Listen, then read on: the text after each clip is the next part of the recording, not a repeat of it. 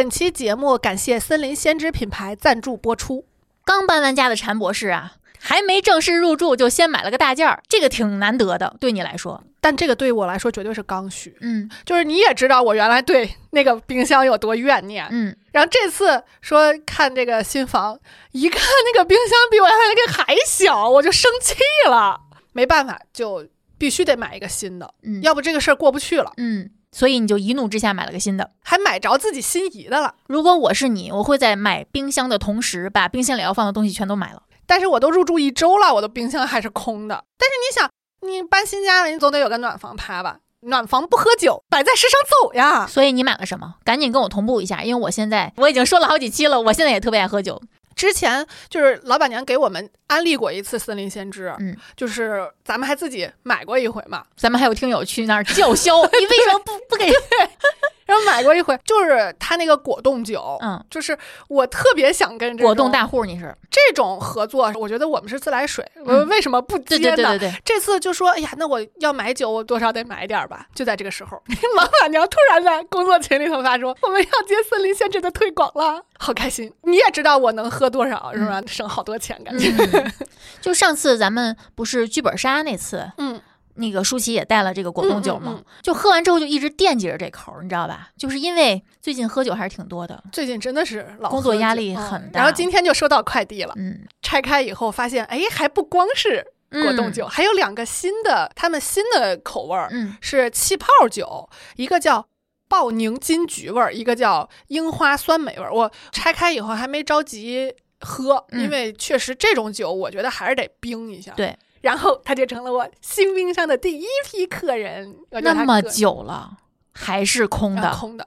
啊，然后就搁到冰箱里头，赶紧冰镇一下。你也知道，最近刚换工作嘛，就比较累，嗯每天回天来天开会，哎呀，我都看不见你水群了。现在水群的 KPI 都到我身上了，知道吗？就是溜溜开一天会。咱们也特种兵式录过音，我现在嗯回了家连嗓子都是哑的。嗯就这种时候，你特别需要来这么一瓶酒，嗯，太合适了。嗯就这个时候，谁还考虑健康呀？肯定是好喝嘛，好喝放松。嗯然后又我又是一个果冻爱好者，一整颗大果冻在嗯瓶儿里头，而且他们家的基酒确实不错。嗯然后再加上比较好的果汁儿，我觉得这个味道呀，然后口感呀，都还挺好的。你最喜欢哪个味儿？我最喜欢是那个单丛冻柠茶味道，就是它那个港风特别典型，嗯就是一口到香港的那种感觉。我本来就是喜欢喝冻柠茶的人，嗯所有的柠檬茶或者是就这种类型的产品，我都特别喜欢。嗯，然后那个气泡酒是我特别喜欢它那个爆柠爆柠那个爆柠是真的好爆呀！你看它那个瓶子，你就感觉它是很清爽的味道，嗯，对然后一打开那个柠檬的那个味道就冲出来了，对，特别解压，特别满足，让人特别轻松，嗯，嗯，这种感觉我喜欢那个芒果凤梨的那个。啊，你喜欢嗯甜口儿？我还喜欢那个新的那个樱花酸梅，虽然对虽然我对樱花某某就一向非常诟病，因为我知道没有樱花味儿，但是它那个酸梅味儿就是它的回味，哦我不知道这样说是不是有点拉低人的档次，回味有一点点红牛的那个味儿，哦，就是很熟悉的味道。嗯，嗯然后它的酒精度也比较好，嗯就是，哎呀。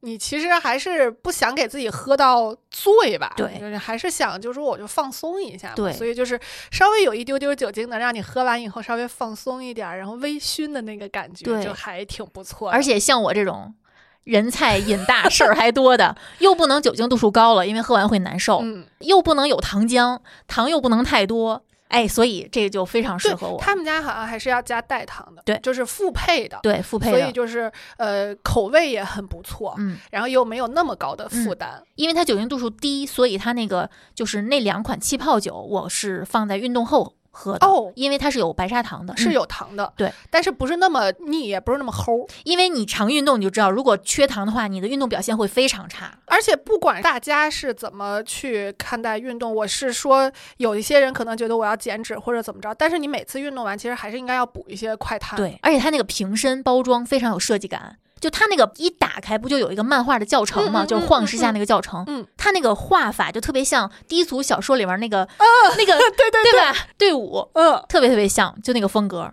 然后为了把果冻喝进嘴里，然后开盖之前要大力摇晃十下，就是你必须要使劲儿摇。对我就觉得很神奇，他怎么做到不喷瓶的？我也不知道，我也特别想了解，就是如果要是能跟他们的工艺师聊一聊，其实嗯还挺好的。我特别解解密。对我特别好奇这个事儿。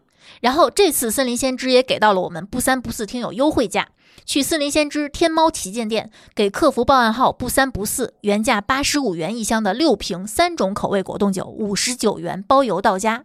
下单备注不三不四，再加赠一副游戏卡牌和手机支架。这个太适合我了，我得再去买几套去。就刚搬了家暖房趴，你不得有个游戏，嗯，对吧？因为现在我那个空无一物的大客厅和大餐桌 可以堆在墙角了，啊，也有地儿搁，而且这个价钱真的很合适，嗯就适合我们去小囤一下。就必须要借着这个美好的酒劲儿啊，也给这期节目定个调儿。我觉得嗯我终于走到了我想要的那种，就是曾经幻想过的生活的状态里面。嗯，工作也不勉强，然后情绪也不拧巴，情感呢也不强求。然后生活也不将就，嗯我终于有了我的大冰箱。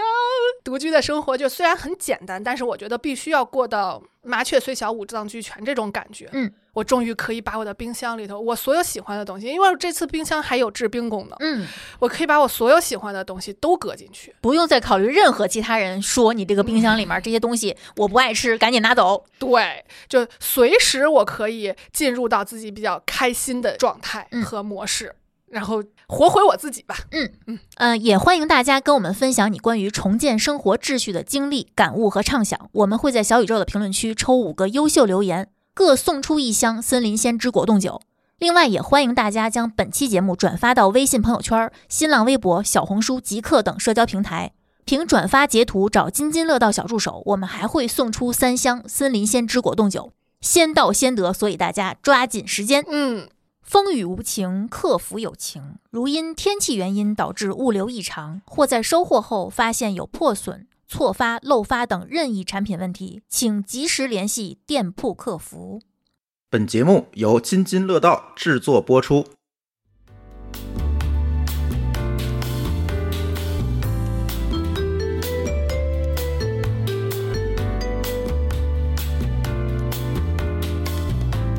Hello，大家好，这又是一期新的不三不四。这次是我跟丽丽两个人。嗯，为什么录这期？因为我又搬家了。对，节目一开头说了好几次又又又搬家喽。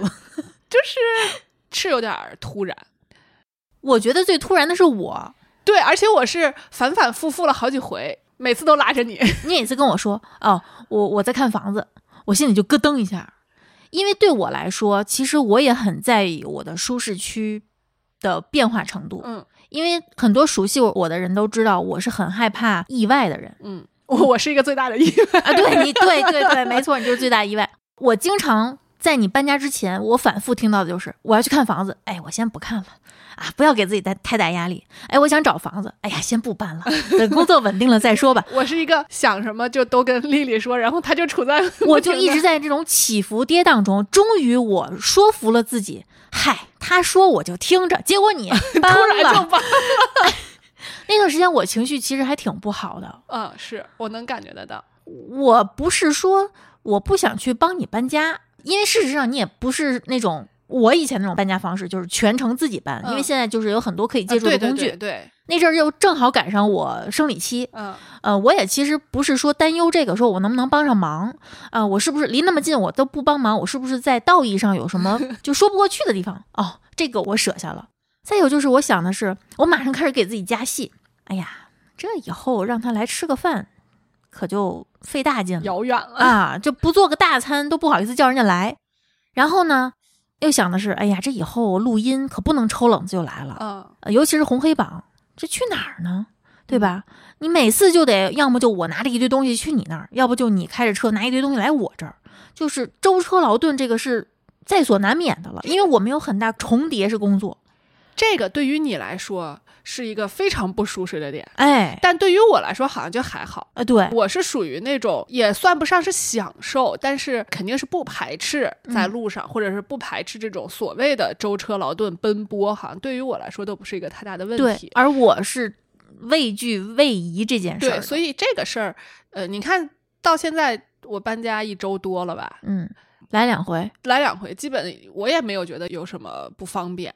因为地铁也很方便。就是我已经不能接受你说来之后四十多分钟才来了，啊，对，每次都是你说来了啊，五分钟，五分钟嗯到楼。下了。因为我有这种习惯，就比如说我出发的时候，比如说我要见谁或者我要去哪儿，嗯，我都会跟人家说我现在出发，大约多长时间到，这是嗯我的一个习惯。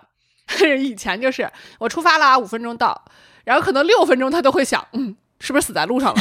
是不是 路上遇上我会盯？在门口，因为我怕敲门声，对，然后现在就是啊，我出发了啊，约四十五分钟之后，然后我再开始起床 收拾。所以就感觉好像对丽丽的整个生活是一个巨大的改变。我觉得还挺大的，因为我不是很喜欢改变独居，就我们两个人也算独居了吧，嗯就是某种程度上的独居，嗯就是我允许，当然“允许”这个词儿说的有点儿太拿自己当回事儿了，就是。你当你一个人，你允许另一个人进入你的空间，而且是非常自如的进入你的嗯空间，你甚至把密码都告诉他对，我是有丽丽他们家密码的。对，这其实是一个很大的改变。嗯，我懂。你上一次搬家是什么时候？就你在那儿住了几个十？一月底。我上一次适应这件事儿，对嗯这段时间我已经很自然的觉得我们这儿是一个方圆，是一个厂，呃，对。你是在这个厂中心的。对，嗯。这是一个方圆两公里的一个我家，嗯，对，我我能感觉到。结果现在变成了方圆二十多公里。二十多公里。对，你还是出去吧，你你是把我当成你生活的一个部分了。对。我能感觉得到。嗯。我必须让自己接受，你总是能突然就到，五分钟之内就到，嗯嗯强迫自己接受之后，我就会觉得这件事儿是一个正常的事儿了。嗯，然后他突然又变了。对，就是好不容易花半年时间接受了这个点，啊，然后我感觉我这次搬家你比我还焦虑。然而我是不会搬到望京的。哎呀，没关系，就是那个地儿吧，确实挺贵的。如果不是工作的话，我感觉我不太会考虑搬。你应该欣喜那边没什么正经学区。要不会更贵。对，就是生活成本稍微高一些。嗯这个事儿呢，其实刚刚丽丽也简单的说了一下，这个事儿其实 就是很跌宕起伏。嗯，我出去玩回来，第一件事儿我就跟她说，我说我想去望京看看房子。这对我来说就已经是第一个打击了。就你回来之后，你能不能歇两天呀？然后我还拉她一块儿去，嗯，然后丽丽第一反应就是我可帮不上什么忙啊。因为我不会看那个房子的一些问题，我看不出来但是你知道我当时的心态是什嗯么吗？就是我已经一个人待时间太长了。啊。你需要有个人跟你说话。对，我想找个人跟我聊聊天儿。嗯，因为你跟我说清楚了，我嗯我说 OK，对，然后李宇说 OK，好不容易他说服自己 接受这个任务之后，我就说我不去了。我我可高兴了，你知道吗？但是我觉得对于你来说，就是啊，我好不容易做好准备了，这个事儿又卸了，呃，但是这个卸了比那个的付出成本要嗯低一些。对对，然后。然后呢？为什么不去了呢？是因为那个房子其实不是很理想，也没有很方便，然后也不是很满意。嗯，然后就想着说，哎呀，也没有那么着急。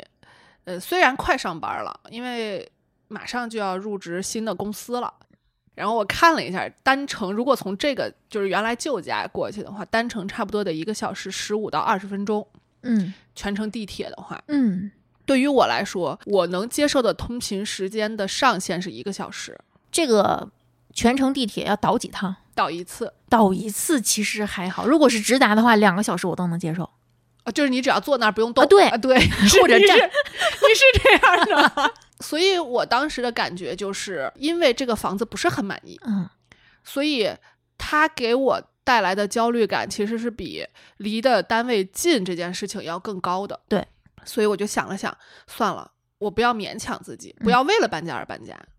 这种感觉，而且确实我不太确定这个工作靠不靠谱，嗯嗯，所以我当时的想法就是，我过了试用期，对呀，我们之前背着你，我们私下就是讨论这件事儿，就说怎么这么突然？我们觉得你还没入职呢，这嗯姐们儿是不是有点着急了？是，确实是我自己也有这种感觉。对，后来你说先不去了，我当时觉得你可能是想到这件事儿，对，想嗯通了。嗯，这个过程中呢，我又去了趟西安，然后在西安发生了一件，就是我感觉是整个这一连串事件的一个导火索，就是嗯第一块多米诺骨牌，嗯就是我的手机屏幕摔碎了。当摔碎了的时候，我第一反应就是，完了，要换手机了，或者说要修手机了。嗯这个事情其实是我非常焦虑的一个点。现在人，我觉得没有人是能离开手机生活的。同志们，你们谁能想到修手机跟换房子有关系？你继续。然后就说好吧，那就我还纠结了一下，是换手机还是换屏幕。嗯，回来查了两天，然后突然发现耳机也不见了。大家应该都能理解，因为听播客的人，我感觉应该都是重度的耳机使用者吧。嗯耳机没了，就感觉对我的影响就是耳朵没了，嗯聋了那种感觉，然后就一下就特别焦虑。我说那就算了，换手机吧。嗯这可能也是一种老天爷给我的暗示，嗯就是因为我确实也不想继续用华为的手机了，嗯所以就说那就换了吧。现在京东下单多快呀，今天下单明天就到了，然后我就开始折腾手机。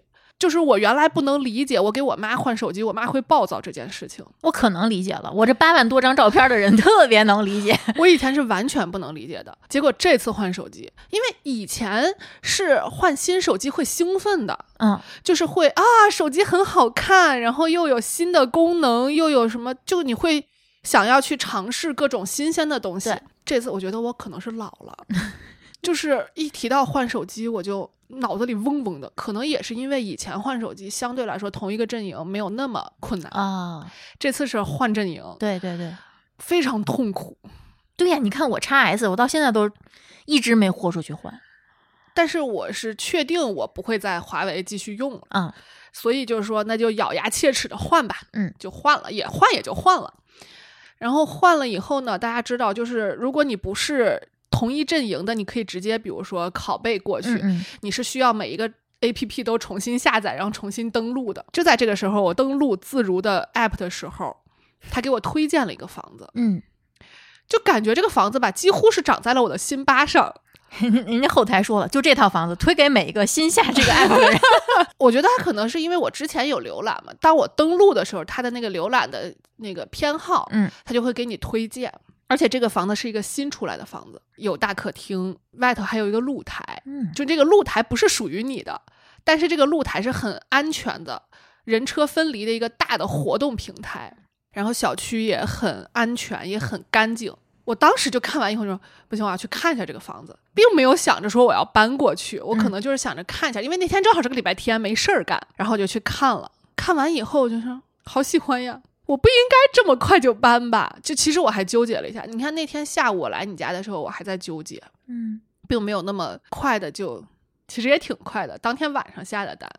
对呀，你知道促使我下单的那个原因是什么吗？嗯，中介跟我说，我给你申请了一张三百块钱的服务对我费优惠券。我看到这个我都 我脑子里那问号，噔噔噔噔噔，就就是你是姐们儿，三百块钱 对呀，我的天，真的，上午出去看房，下午跟我说还没想好，晚上签了，嗯对我来说就是该做心脏手术了，嗯，就是你心脏又不行。哎，然后签完之后，我觉得可能听我们节目比较多的人都知道，我是那种，比如说我下定决心干一件事儿了，我就还比较快，嗯执行力还算比较高的。包括上一次搬家也是，我从决定不能在那个家继续住到出来住也就两天，嗯所以我这次兴致勃勃说，哼，我礼拜天签的约对吧？我礼拜天晚上打包，我礼拜一就搬家，还立 flag 呢。然后礼拜天就躺了一晚上，就完全没有任何动力，就是那种感觉，像是我上次是逃离，这次是走出舒适圈儿。其实惯性是很大的，因为可以不搬，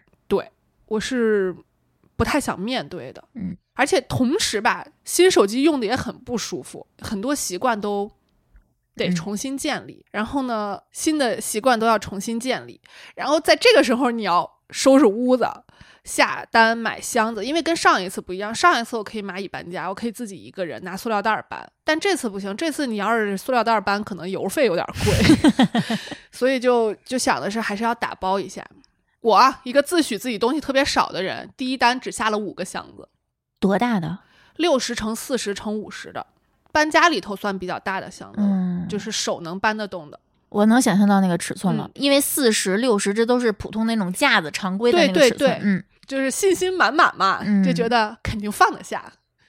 拿回来之后，衣服就装了三箱。我跟你说，你这就是没经验。你像我们这种东西多的，哪怕这个箱子搬家用不上，它储物都能用上。是的，就是我是一个自大狂了，感觉是。嗯，你东西是不多，但那也是你生活了这么多年的积累，嗯，对吧？有很多你像 我昨天还在纠结我的婚纱跟礼服要不要扔掉，就这个东西你这辈子都不可能再穿了，但是呢又觉得直接扔掉好像，因为我还挺喜欢的。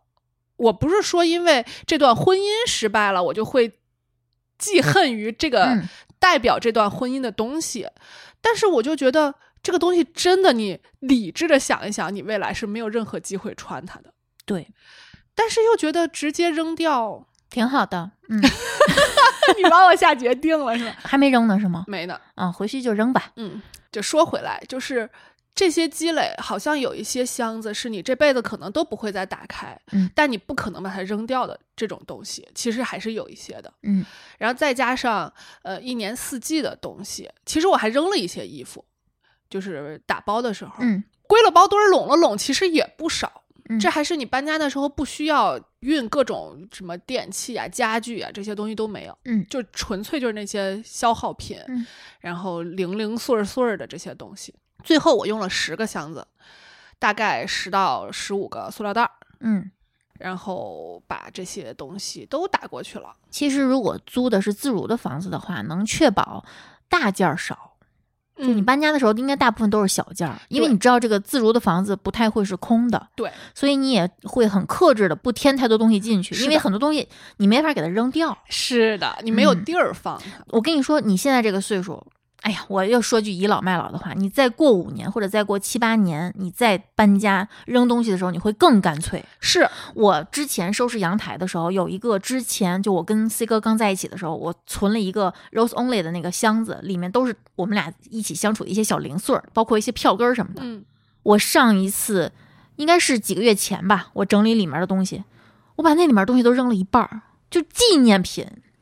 Souvenir，我都扔了一堆，我现在特别狠，就是不想守着过去过日子了。而且你你心里的负担感会小很多。包括以前我扔衣服的时候，我有时候会想，哎呀，这件衣服是我妈给我买的，嗯，她买这件衣服的时候肯定想着她闺女穿上会怎么怎么着。嗯。我现在想，我有病啊，我妈都不一定这么想。你妈都不一定记得这件儿。啊，那不合适就不合适，咱别浪费时间了，嗯就是这种感觉。其实我这种纪念性的东西不多，自认为我不是一个活在过去的人。嗯包括前任把我的一些纪念的东西扔掉，当时很生气，嗯，上次节目里说过对，嗯、但是其实过后也觉得还好，嗯，留在你脑子里的东西你是不会忘掉的。真正能让你觉得捶胸顿足的是有用的东西，锅碗瓢盆儿对，给我扔了一堆，用处。嗯这些让你有记忆附着在上面的东西，其实如果真的没有了，你是很能很快的接受这个现实的。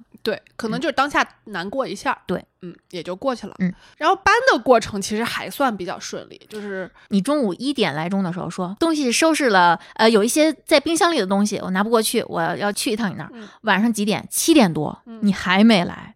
啊，我那天巨困，你知道吗？我就想赶紧睡觉。说快了啊，其实你看，这是周日说要收拾，啊没收拾，周一又躺了一天。嗯，其实当时的状态，我为什么突然有点焦虑，是因为我原先定的是周二到周四带猴子去海边儿的，然后呢，我的第一感觉就是，如果我礼拜一之前。搬不了，那我就只能是下个礼拜再搬了，因为嗯礼拜六咱们还有活动。嗯嗯那我就不要那么着急了，我就挪到下个礼拜再搬，也没有那么着急，不差这一个礼拜的房租钱。结果呢，礼拜一晚上我不就跟闺蜜出去吃饭去了嘛，嗯就是想着这事儿反正已经拖延了，那就拖延一下吧，允许自己在舒适区再待两天。结果礼拜一晚上，礼拜二早上八点多的火车啊，同志们，礼拜天晚上十点了，奶奶突然给打了个电话，猴子生病了，嗯而且是病的还挺严重的，他俩都带着去医院了。嗯我脑子里突然就嗡一下，就说：我到底是自己去呢，还是叫个人去呢？还是因为猴子其实肯定是想去的，还是带着病带着他去呢？嗯还是不去呢？其实不去这个选项是没有的，嗯就是在我的脑子里，去这个事儿是板上钉钉的，只不过是怎么去的问题。我突然那个时候就感受到了，当时听大王搬家的那一期，就是所有的事儿都堆在你面前了，尤其还在你想摆烂的时候，嗯特别突然。但是他们是被迫的，就说不好听点儿，就是我还有的赖，你这是自找的，嗯就是那种你活该 那种感觉。然后我就立刻转身就问丽丽，我说。你去不去？虽然我知道这个行为对于丽丽来说就是暴击，就是就是那种你其实知道答案的，后来我回头再想这个事儿，我感觉我其实是希望通过这种方法告诉自己别去了。你我居然变成了一个工具人。对不起，如果你让我自己主动放弃，现在的我还不太能够特别坦然的做出这样的选择。嗯但是呢，如果比如说我我叫丽丽去，因为本来这个民宿呀就订的很费劲，本来是想订酒店的，结果呢，我说第二天问一下猴子是想订带露台的酒店呢，还是想订带浴缸的酒店呢？结果第二天酒店就没了。嗯然后就没办法，就只能订民宿了。好嘛，费了半天劲选了一个民宿，大家都挺高兴的。结果啊，付完钱之后又去不了了。然后一看，退要扣一晚的房费，因为订了两晚嘛，嗯，还挺贵的。这是我至今为止订过最贵的一次住宿。那至少四位数了。然后我就说是幸亏没有订酒店，否则更贵。嗯然后就想了想说，自己一个人去吗？你是想去吗？就是那次安那亚那期节目，其实我也说过，我如果是我一个人的话，我可能不太喜欢去这种地方。嗯嗯比如说我要去看海，我可能也不会选择安那亚这种地方去看海。嗯这次主要其实是为了带猴子圆他这次出去玩没有看海的这个梦嗯，你自己的话可能会想看纯海。啊，对，就是有个海滩就行。嗯而且我也看了这次，我这次是去了海边的，嗯所以就这个对我来说不是一个典型的需求。然后我又记得当时录安那亚那一期的时候，丽丽说这个地儿我可能会想去哦，我说过这种话吗？啊，一会儿我就去听听。也有可能不是录节目的时候说的，嗯反正你说过一嘴，就说啊这个地儿好像还可以，嗯，然后就说要不 问一下儿，试探一下，万一呢？你看我用的词儿都是万一，对不对？嗯就是觉得可能是需要给自己一个理由，就是别去了。嗯，然后丽丽非常非常纠结的拒绝了我，我其实没有特别纠结，我不是纠结于我去还是不去，我是纠结于怎么拒绝我。，对。然后你知道我用了一个非常破釜沉舟，我这辈子都不可能对任何人做的事儿。我拍了一张马桶圈的照片儿，那上面有我滴下的几滴血，这个事儿也特别搞笑，太就是。我当时也没有注意，我去的那几天其实应该也是我姨妈的嗯时候。就是你看这趟旅程，其实完全就是为猴子安排的。嗯到这块儿，我想明白了，就是这趟旅程不是为了我，嗯也不是为了丽丽，也不是为了任何人，就是为了猴子。嗯那他既然已经去不了了，那就不去了，嗯不就点儿钱吗？嗯，我早点搬家，省出来那钱了。对，然后就嗯，就突然就干劲儿十足的，周一晚上回去就开始计算工作量，嗯因为箱子买少了嘛。我周日晚上其实打了几个箱子，就是把衣服什么的搁进去了。嗯。哦，幸亏你书不多，我都我现在都不敢买书，好吗？嗯然后我还拿过来点儿给你，把把重的都给你拿过来了。哎，那几本书真好。是我当时买的时候可高兴了，嗯然后看的时候也可高兴了，嗯然后就是不敢搬，太沉了。真的很沉。而且这个事儿呀，就是一看就是我其实是一个搬家不是很有经验的人，也是一个对自己错误估计了的人。嗯就如果你是一个能特别痛快把包都打完的，你先打衣服绝对没有问题。嗯但是我是把衣服都打完包以后，发现没有的穿了。好在当时我甚至都忘了我还有一烘干机衣服，啊 我就靠这几件衣服凑合了几天打包。打了以后，我就礼拜一晚上，这不是接到噩耗，整个把这些所有的该退的都退了，嗯，都处理完了。都处理完了，然后就开始计算工作量啊，这一块儿要一个箱子，这块儿要一个箱子，然后礼拜一晚上还把所有的箱子都买完了。嗯其实如果你有车，你很多零碎儿装在袋子里是完全没问题的。是我最后还是又搬了一趟嗯嘛。就这个，其实对于我来说都不是个问题。嗯就是我刚刚说了嘛，奔波什么之类的，就是再跑一趟，这些都对我来说不是焦虑的点。我的焦虑的点就是，第一，我立了 flag，我礼拜一要搬，结果没搬了，嗯就是我实在是没有任何的动力。第二就是，哇塞，突然有这么大一个变化，其实变化对于每一个人来说都是焦虑的对起始点。我也很焦虑，我那天晚上其实手一直是麻的，嗯就是因为一我其实是担心猴子的身体状态的，我不知道它到底是什么情况。嗯但是当时我又约了人，我又不好把人家直接扔那儿，我去看他去。嗯，然后听奶奶爷爷那个描述呢，虽然说症状比较明显，但是好像也不是特别碍事儿，不是那种要命的那种病，只是可能它会影响一些呃孩子的感受啊或者什么的，就是难受。然后也就没有太过于操心这件事儿你其实，在心里是立即就分了优先级。啊。对，嗯。但是确实，你的心是放不下的，因为孩子确实生病了。对这个时候，你需要一件一件事儿的赶紧确定他必须完成，你才能减少焦虑感。没错，嗯所以这就是我周一突然有了动力的那个原因。赶紧完一件事儿是一件事儿。然后周二早上起来就开始打包，嗯非常效率，一上午几乎就把百分之八十到九十的东西打完包了。嗯打完包之后，我的第一反应就是，那我下午就搬吧。嗯搬完之后，正好如果来得及的话，还可以回去看猴子一眼。嗯。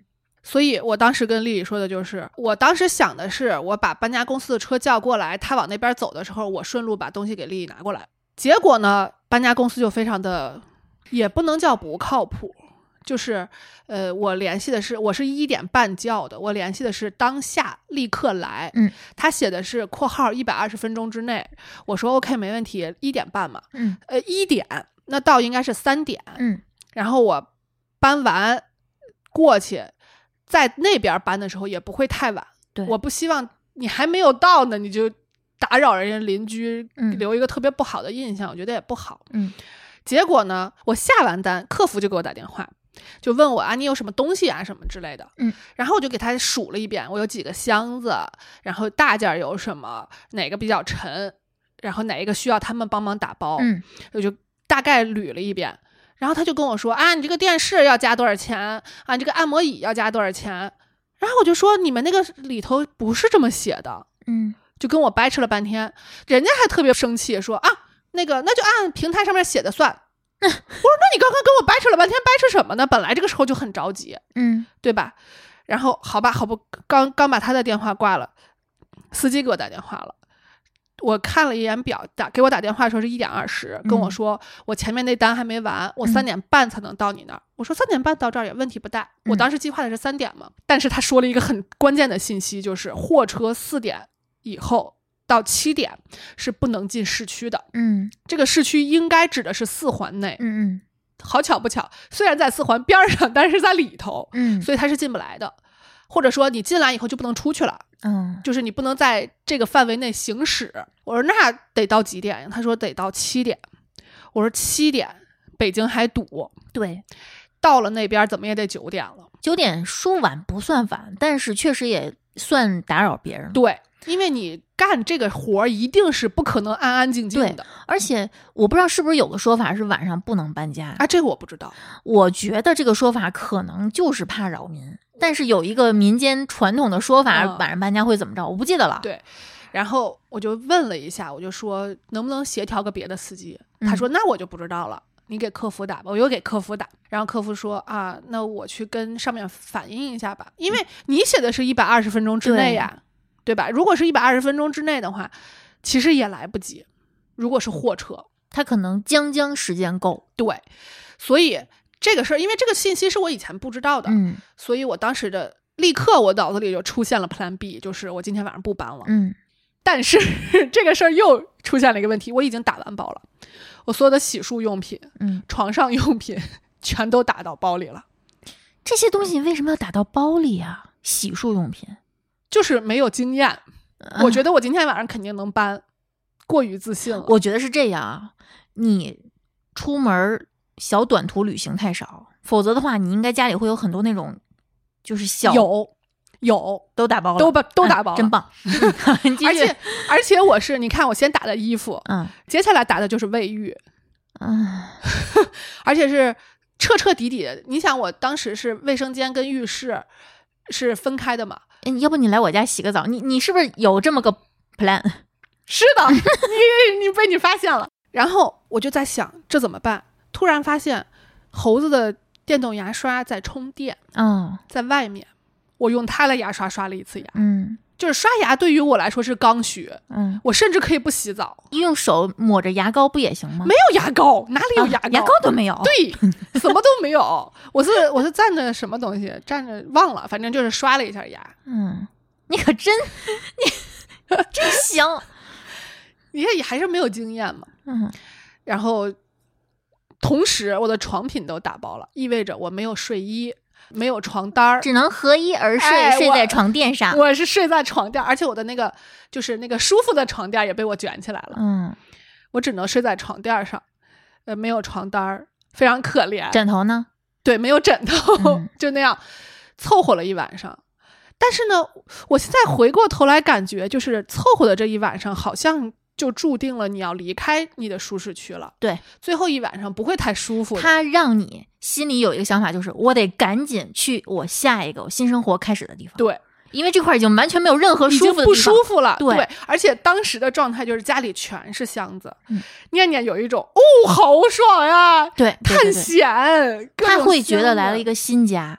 然后他就在箱子上头窜上窜下，然后挠着各种箱子，嗯就感觉他玩的特别开心。在这种情况下，你是睡不好的。对，所以那天晚上我睡的其实非常不踏实，也可以理解吧。嗯，第二天早上定的九点，还可以，还算比较顺利。但是呢，就是虽然这两个小哥搬的很好，搬的也很尽心尽力，嗯但是他眯了我一个小桌这个事儿，我必须得啊吐个槽。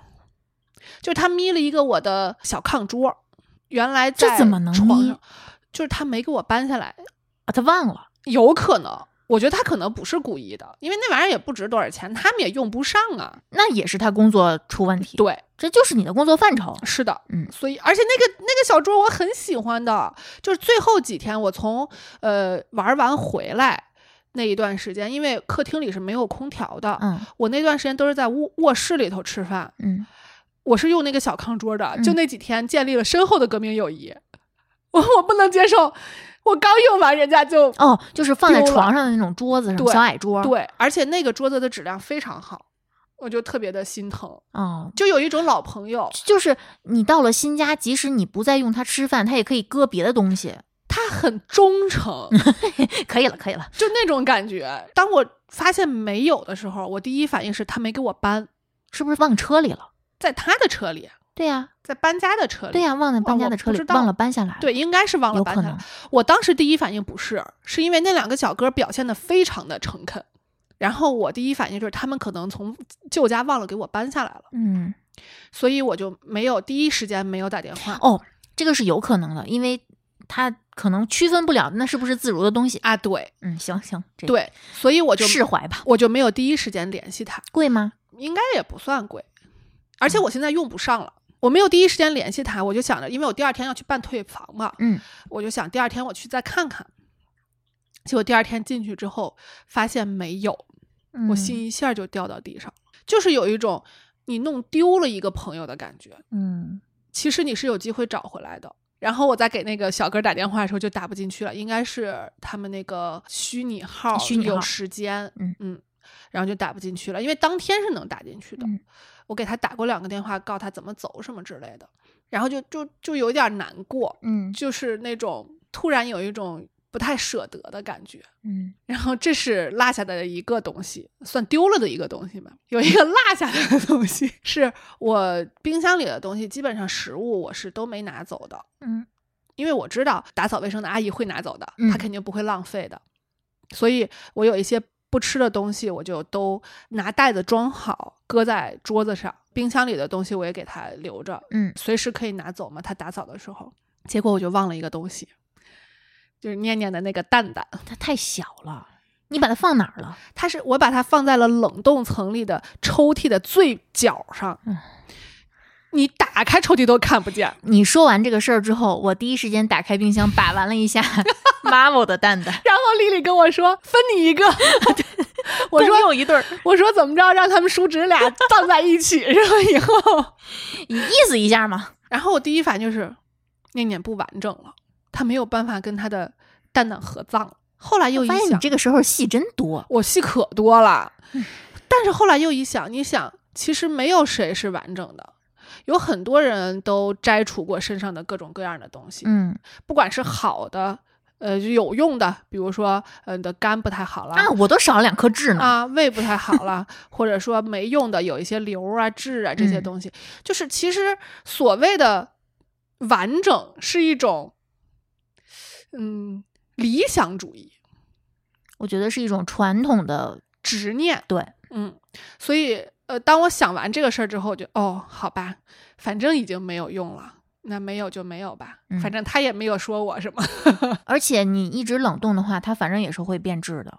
它嗯跟放在甲醛溶液里面啊还是不太一样。，对，所以就也把这个心结感觉算放下了吧，嗯然后念念到了新家呢，在床底下躲了半天，嗯三四个小时。我说的床底下是，我把我说的那个特别软和的那个垫子，当时堆在了床的旁边儿，嗯，他在那个垫子里头捂了两个多小时。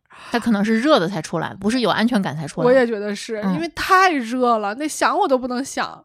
但是我去扒拉他的时候，我想给他拿开那个垫子，他一下就特别紧张。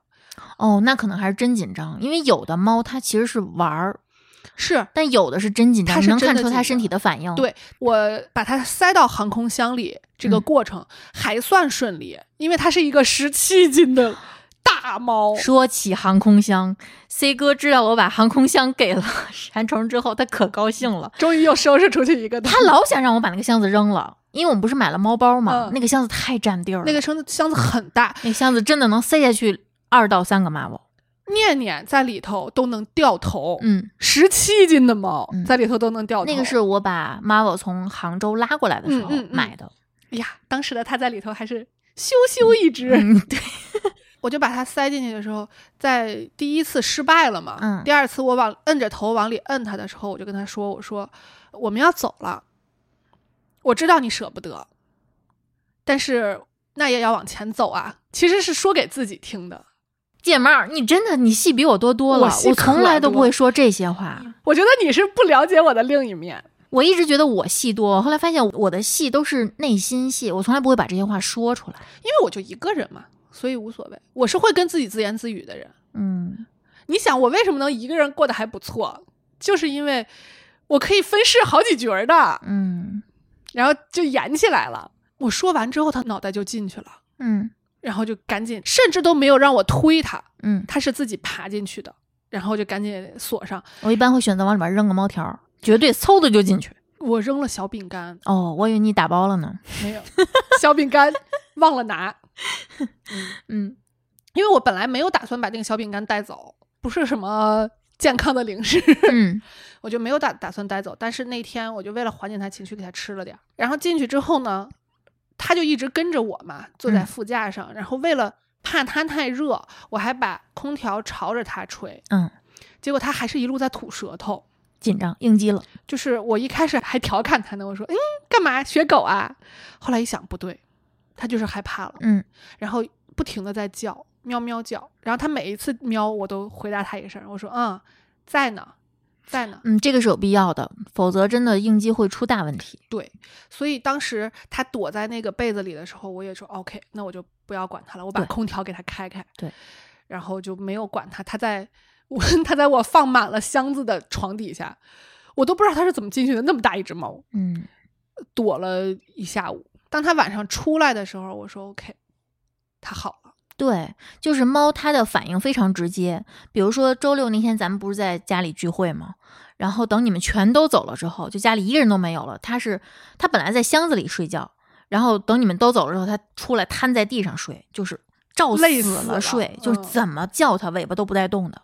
就累的已经嗯，精精神紧疲力精神紧张。嗯，当猫出来的那一刹那，我觉得我也放松了，嗯，这个时候如果猫再出问题，你可能就应接不暇。我可能就崩溃了。对，因为你并不熟悉当地的环境，你不知道哪个宠物医院靠谱。，是的，嗯，你现在还得找，你得确定周围有哪个医啊，院、找着了，找完了。了已经。嗯，就是我感觉他好像是精神上的那个我，嗯而且他对我的依赖也有点像精神上那个其实挺脆弱的我，好像看上去表现的挺强大的我的一种依赖。嗯然后就告诉自己这些都已经弄好了，不用太着急收拾，这是一个漫长的过程。嗯因为新家呢虽然也是自如，但是没有很多家具。你新家的你拍的那些照片的一角，让我感觉，可能因为地板太亮了、太干净了，让我觉得这个环境特别好。是猫一定会喜欢的。是，嗯而且呃，沙发它也很好抓，嗯窗帘也很好抓，嗯，甚至这个床都是软包的床头，也很好抓。如果是自如的话，我会考虑把窗帘全卸下来，换上自己的，然后等到搬走的时候把窗帘再装回去。其实念念是一个不太抓窗帘的猫，我觉得它现在的问题就在于它没得玩儿，所以我当天晚上我就开始在闲鱼上看猫爬架，下一个你自以为他会喜欢的东西，因为之前的房子里头我是拿麻绳儿给它绑了几个嗯能抓的地方的，嗯它非常清楚，它是一个懂事儿的猫，嗯。所以我知道，呃，应该是猫爬架到了之后，它会它会喜欢抓猫爬架的，嗯，而且我有地儿放猫爬架了，而且你买的猫爬架要尽量高，猫真的嗯。非常喜欢高处。嗯，呃我是我是担心它会掉下来，能通到顶的是最好的，其实如果有带台阶的是更好的。能通到顶的那种，我看了一下，大概率都是两米四到两米五的。嗯我那个房应该高超过了这个，哦，就是那只能定做了，对犯不上，犯不上。对，嗯所以我就买了一个呃比较宽大的。嗯然后我在想下一个，我已经拉回来了，但是还没有安。嗯，我下一个要买的就是买俩重的壶铃 压住它，一定要。太危险。然后就是，如果能有比较多的让猫钻的地方，它会更开心。哪怕这个钻的地方是在地上，特别多，就是床底下，嗯我就不知道它是怎么进去的，它老喜欢了。嗯每天都进去，因为它一进去，它就一定会磕到那些箱子，嗯就会噼里啪啦的。嗯。哦，我知道它玩的特别高啊兴。猫就是很神经病的，就有的时候它会躲在床单儿跟床中间那点小缝儿，它以为它躲进去了，就有毛病。哦，它这次还喜欢藏在沙发下面，嗯，然后突然就所以说你的床和沙发都不是那种死个儿的，都是底底下带腿儿的。对，所以它好开心。好，我觉得你省了一笔钱。就是有一种这个沙发不仅我喜欢，它也喜欢的感觉。那你要再买个扫地机器人吗？不买了，嗯呃，就请阿姨就每天啊，我自己打扫，每天扫一扫地，然后一周请一次阿姨嗯就行了。就是当把这些都安顿好了之后，就你那话，这事儿落地了。了，嗯此时我在收拾完东西的时候联系奶奶，嗯奶奶就说 OK，她已经好了。嗯就是她那个状态，我怀疑啊，就是中暑，嗯只不过老师不敢承认，就说啊，我们这么热的天儿，我们都没有安排外出。嗯，但是猴子那个运动量呀，对对对它就是在屋里，它只要不是说空调开巨冷，它都容易中暑。嗯，所以我就说这事儿我们也不想赖你，嗯对吧？就是也没必要，但是我需要判断他为什么。当时确实是有点着急，因为他吐了好几回，我怕他脱水，然后就赶紧就该补补液、该补盐什么的。呃，第二天就活蹦乱跳了，又落地，对，又落地一件嗯事儿，就是感觉这些事儿都是咔咔咔咔咔咔，嗯，就跟多米诺骨牌一样，就好的坏的都是这样，一气儿就到都嗯落地，就感觉好像有运势，有的时候是好的，有的时候是坏的。是，就是这个房子有一种天降嗯，给我的那种感觉。其就是实我觉得就是每一件事儿，它好像都自有气场，嗯，一件事儿影响着另一件事儿，不会说一件好的一件坏的让你这么起伏跌宕的，你一定会觉得，哎呀，怎么越来越多，每一件坏事儿连着坏事儿，就是但是也有可能好事儿连着好事儿。就是好像比如说你坏事就是跟坐滑梯一样，出溜一下你就都下去了，越来越荡，越来嗯越荡。好事儿就是反正你在爬山不好事儿也可以这样，是越来越顺，啊，也可也是出溜的很顺，对中间一个小疙瘩都没有。然后就遇到了到现在为止，我觉得最幸运的一件事儿，就是搬家以后感觉最幸运的一件事儿，就是我其实是因为新家的那个冰箱特别特别小，嗯，这个新家是呃几乎没有什么太多家具的，因为我当时是想租一个空房的，嗯就是自己添置一些我觉得需要的东西。为什么看这个就觉得特别好，就是因为它家具非常少，而且都是我需要的。嗯我可能只需要再添置那么一两件我缺的东西就可以了。然后缺的东西里头就包括冰箱，因为它现在这个冰箱实在太小了。我原来那个冰箱就挺小的了，它现在是一个更小吗？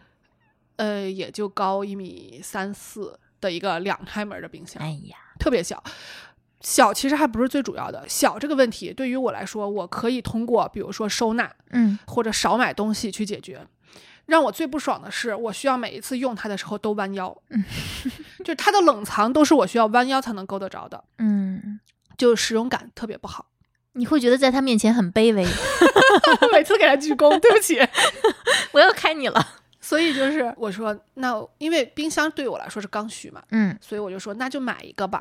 然后又去看，然后就看到了一个特别喜欢的冰箱，颜色，然后功能什么什么都特别喜欢，但是挺贵的。嗯当时我看的那个冰箱是新出的一款，它是一个系列是四款，相当于是顶配、次顶配、中配和低配。嗯你可以这么理解。我当时看上的是次顶配，就是第二贵的那一个。嗯，当时的原价是八千多，多少升？四百零几，嗯是个超薄的那种，它占地儿不大，嗯但是挺能盛的。然后我就说，哎呀，有点贵，小一万块钱呢。嗯，本来就是搬家什么折腾就挺费钱的，然后房租还涨了。因为我会觉得这个牌子，包括这个外形，会让我觉得有很多钱不是花在功能上，是的，就所以会就要豁出点儿。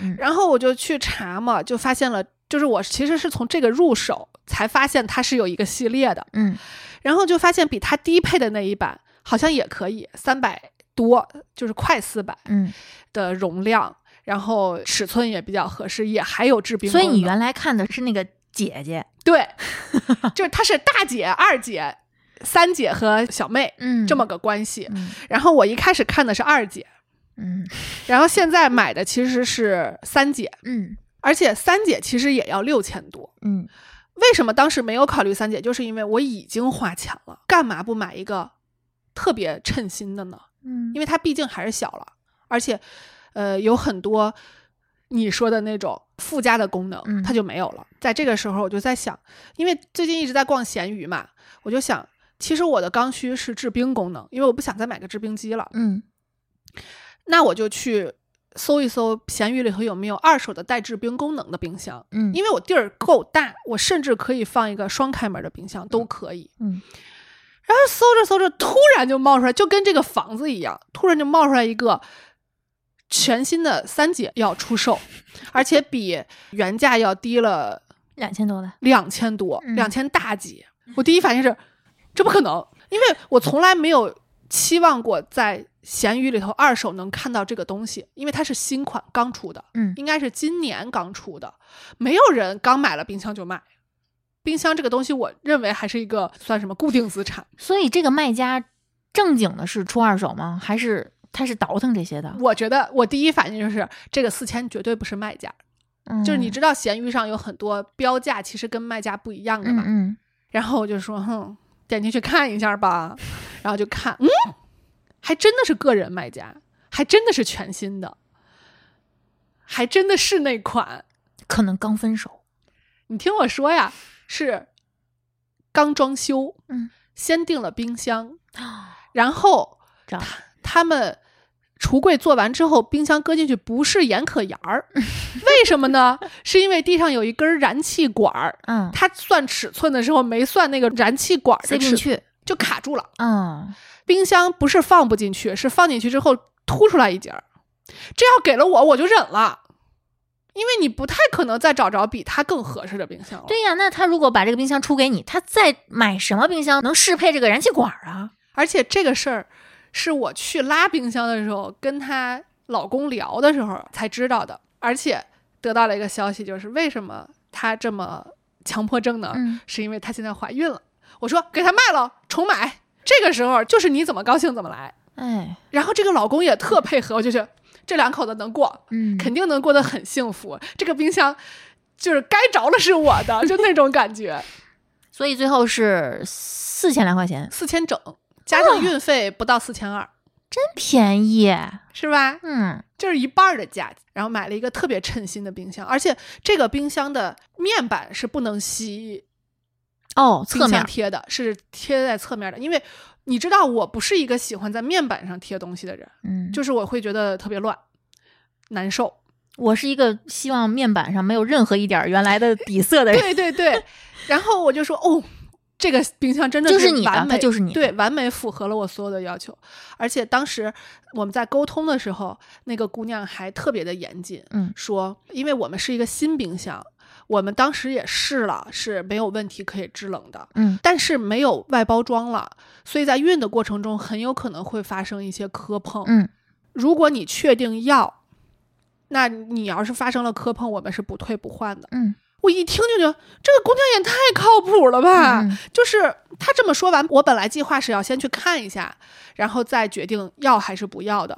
我当时第一反应就是我可以不看了。有契约精神的人都靠谱。对，就是你先把这些丑话都说在前面，嗯我就太放心了。对，但是后来我想一想，反正没事儿干，我就还是去一趟吧。嗯要不也不知道呀，对吧？要不也不知道这两口子这么幸福。嗯就是非常满意的买到一个自己特别特别喜欢的冰箱，货架还是受了你的灵感启发。丽丽当时跟我聊天的时候说，她如果下一套房子装修就不用木头的家具了，嗯，要全部都用金属的货架，然后外边加软装。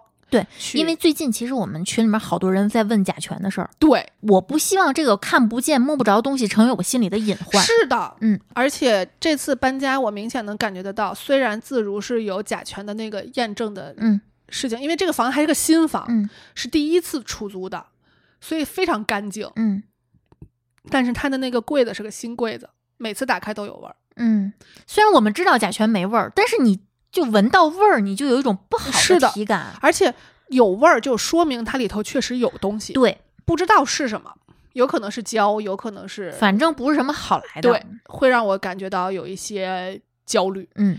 所以我当时也很难受，就是因为要需要添一些柜子，这个家里头只有一个两门的衣柜，嗯，剩下的就没有柜子了。我虽然东西不算多，但是也得有地儿搁呀，嗯，我就想我是买柜子、买斗柜、买架子，还是我当时想的都是，因为我是计划买二手的嘛，就嗯没有考虑甲醛的问题。嗯但是呢，看了看二手的，不是尺寸不合适，就是运费特别贵，嗯，要么反正就是怎么怎么都不合适。你都没有考虑样式是吗？就是你肯定会选的过程中就会嗯选样式了，嗯，啊，对，还有这个问题就是有可能会不统一对，颜色呀什么之类的。我希望我后来搬进来再买的这些软的东西，不要让我这个房子的美观好感度打折扣。嗯但是这个又是个刚需，因为好些箱子堆在地上，你你连下脚都不太好下。嗯因为我为了不破坏我那个大客厅，嗯我客厅里是没有搁东西的，嗯就整个客厅的舒适程度特别高，就是所有的东西都堆在门口那块儿特别乱。我说我需要第一时间把这些东西都解决了，然后我就突然想起丽丽跟我说的那个她的想法，我就说货架对于我来说也很合适。嗯，有几个点考虑，一个就是它很结实，承重没有嗯问题，不用考虑像木头有一些变形啊，或者是这么之类的。因为从这个房子开始，我可能就会相对来说搬家不会那么频繁了。嗯之前的那个，我觉得丽丽应该心里也是知道的，它是一个过渡。对，就是我为什么选择在这儿过渡呢？是因为环境足够熟悉。嗯我在自己的状态发生巨大变化的时候，我不希望外界也同时发生巨大的变化。对，因为我记得当时你说了。印象很深，说了一句话，一个是希望离猴子近一些，嗯一个是希望离我近一些，嗯因为有很多事情，就还是觉得周围有熟悉的因素在，是可以照应，是心里有一种安全感的。是，所以这次你知道搬家，我有一个感觉，就像是嫁到了外地嗯嗯那种感觉。嗯，我现在管丽丽叫小妈儿，是，连群名都改了。就是丽丽给我的感觉。我后来在想，为什么我跟丽丽能处的还行，这么贴心，就是因为你符合了所有我对妈妈的预期。这句话是谁说的来着？我跟你说过，我私下跟你说过，嗯就是一个很关心你、很在意你的感受，同时又不控制你，又给予你他想给你的建议，嗯又不在意你不听他的话的时候的那种感觉。嗯。就是这种自由和关心是以前我没有的哎呀，我这么重要呢？啊。我是这么慈祥的面相啊，我 我不是很能接受。就是这种感觉嘛，你对人的照顾的那种感觉，是我以前其实我我以前是一个不太接受别人对我好的人，嗯是因为别人只要对我好，我就会有负担感。就是你对我的这种感觉，就是一定是离我物理距离非常近的人才能感觉到的。对，就像我们有的时候评价一个人，哎，你会觉得这个人一身毛病，周围人都说他好，是因为周围的人跟他就只是非常礼貌的社交距距离。嗯，但是真正你走进就突破那个结界的时候，你才会发现一个人真实的样子，嗯你才会真的能清楚你跟他到底是真好还是假好。嗯，是这样的。嗯，所以就这次有一种嫁到了外地的感觉，因为我来北京已经到今年十五年了，嗯我是一个不怎么去望京的人，因为望京是斜的，嗯我的罗盘在里面是失灵的，嗯，我是一个认方向的人，就会很痛苦。望京我一度是常去的，就在绿地中心那附近。嗯，因为认识人在那个附近工作嘛。除此之外，我真的就是我们以前经常有个小范围的团建嘛，我都不去的。我就为了这个地方，我都不去团建。嗯，望京给我的感觉几个，一个是它是歪的，嗯，再一个就是它出入的口很少，嗯，所以导致出入望京是一个非常困难的事情。而且大山子那个地区的交通也是一个非常出名的存在。永远都堵，嗯而且是如果你只是就是你工作和生活都在望京里头，嗯是没问题的。啊，那地方就很好了，啊好多好吃的呀。，对，好玩的、好吃的，展各种什么新奇古怪的东西，嗯包括我们今天做测评的这一期，嗯，都明显感觉到我点的那些东西花样就特别多。对，丽丽这边想选一些东西就很困难，嗯想选到有特点的东西。受众就明显就不一样，因为人群不一样。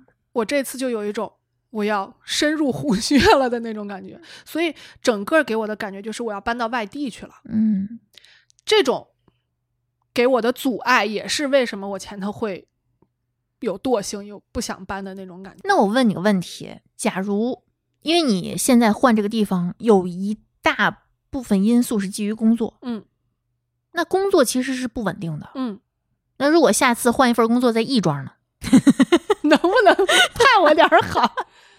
是，昌平也不行啊。这也是我当时为什么刚回来的那个房子，我就觉得很不满意，嗯就是我一定要离地铁足够近。嗯，因为我觉得你的工作其实很有可能是有点类似于靠近某某基地呀、嗯嗯嗯这种比较空旷的地对方，不一定在市中心哪个繁华的写字楼里面。嗯我当时想的就是刚需就是要离地铁近，嗯这样的话，哪怕离得远一点儿，工作不在望京了，我也至少能出得去进得来。嗯，虽然有车，虽然有电动车，但是望京这个交通情况确实不太乐观，望京可能更适合你开小牛，非常舒服。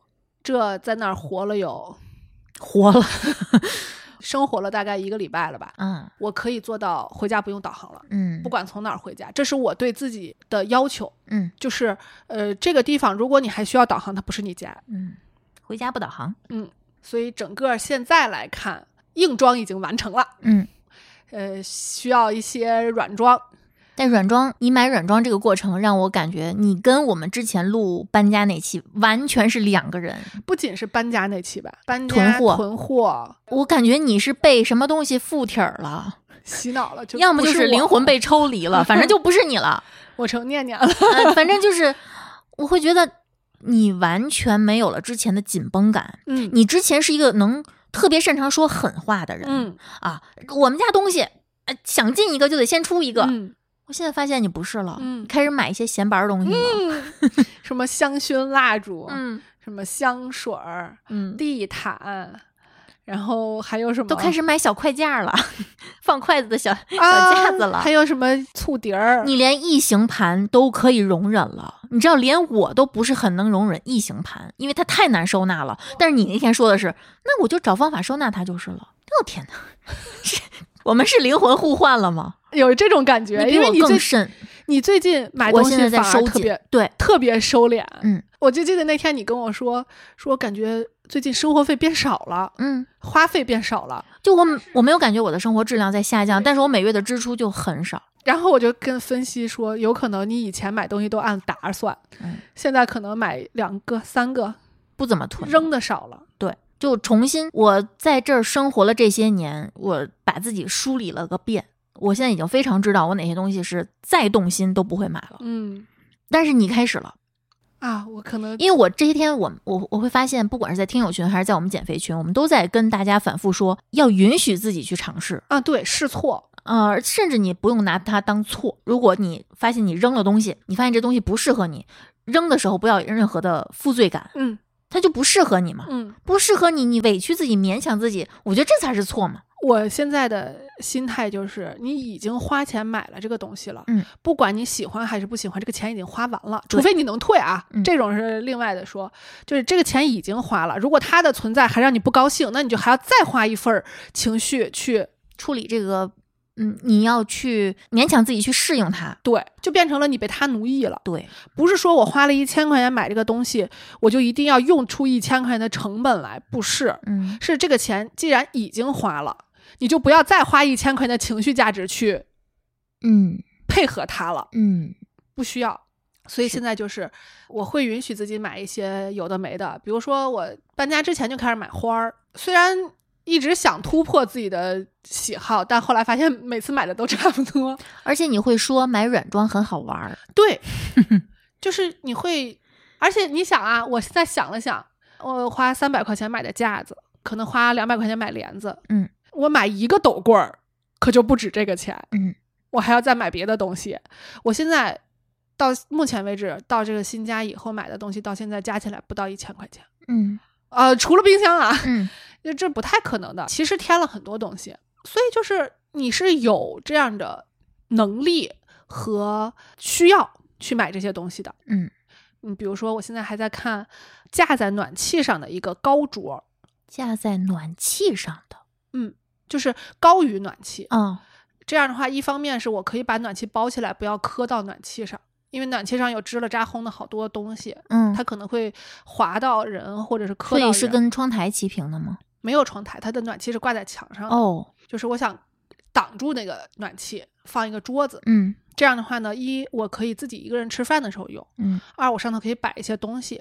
可以贴墙。对，就是贴哦墙，的。贴墙太重要嗯了。然后就是当我计划了这个桌子之后，我就已经把摆在它上面的灯买了。我现在开始致力于买这些 有的没的的，让自己快乐的东西。对，而且我会发现，我们其实是陆续进入一个这样的开始关注某一些点的阶段。比如说，你现在开始买墙上挂的那些嗯，那个我不能接受白墙。啊。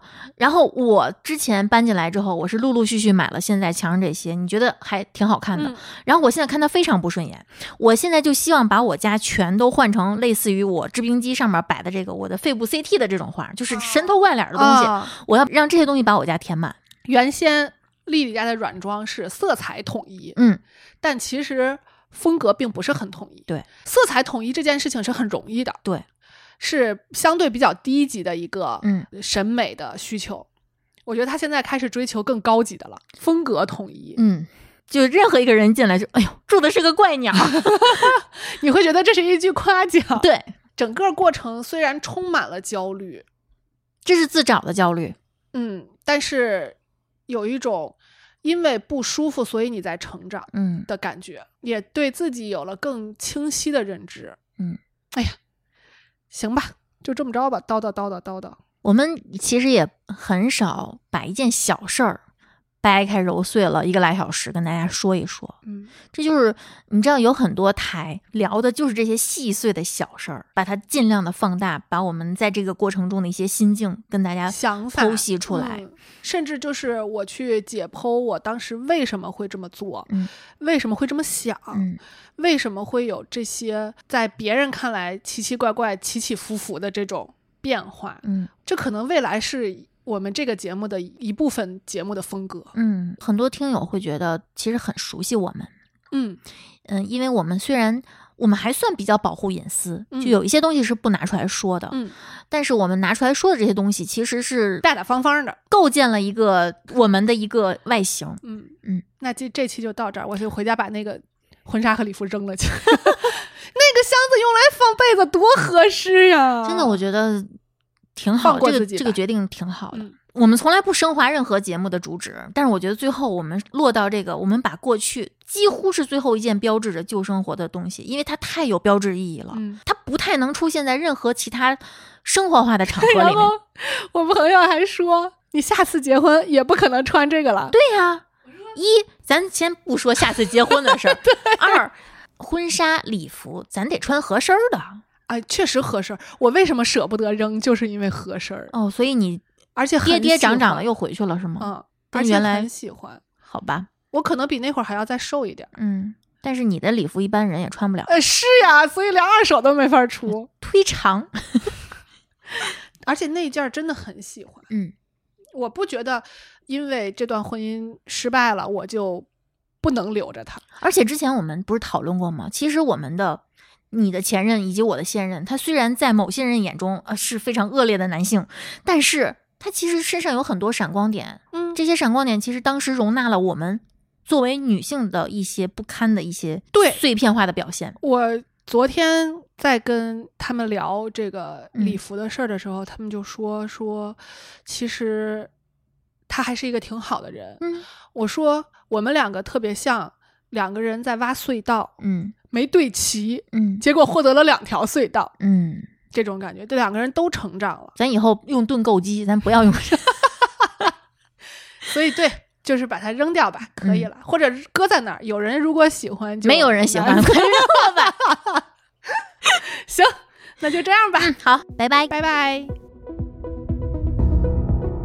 感谢您收听本期节目。本期播客节目由津津乐道制作播出。你也可以在我们的官网 d a o 点 f m 找到我们的更多内容作品。如果您喜欢我们的节目，欢迎在微信、微博、朋友圈等社交媒体转发分享。您的分享对我们而言十分重要。如果您希望与我们互动，可以关注我们的微信公众号“津津乐道播客”，天津的津，欢乐的乐，道路的道。在关注后按提示操作，即可加入我们的听友社群。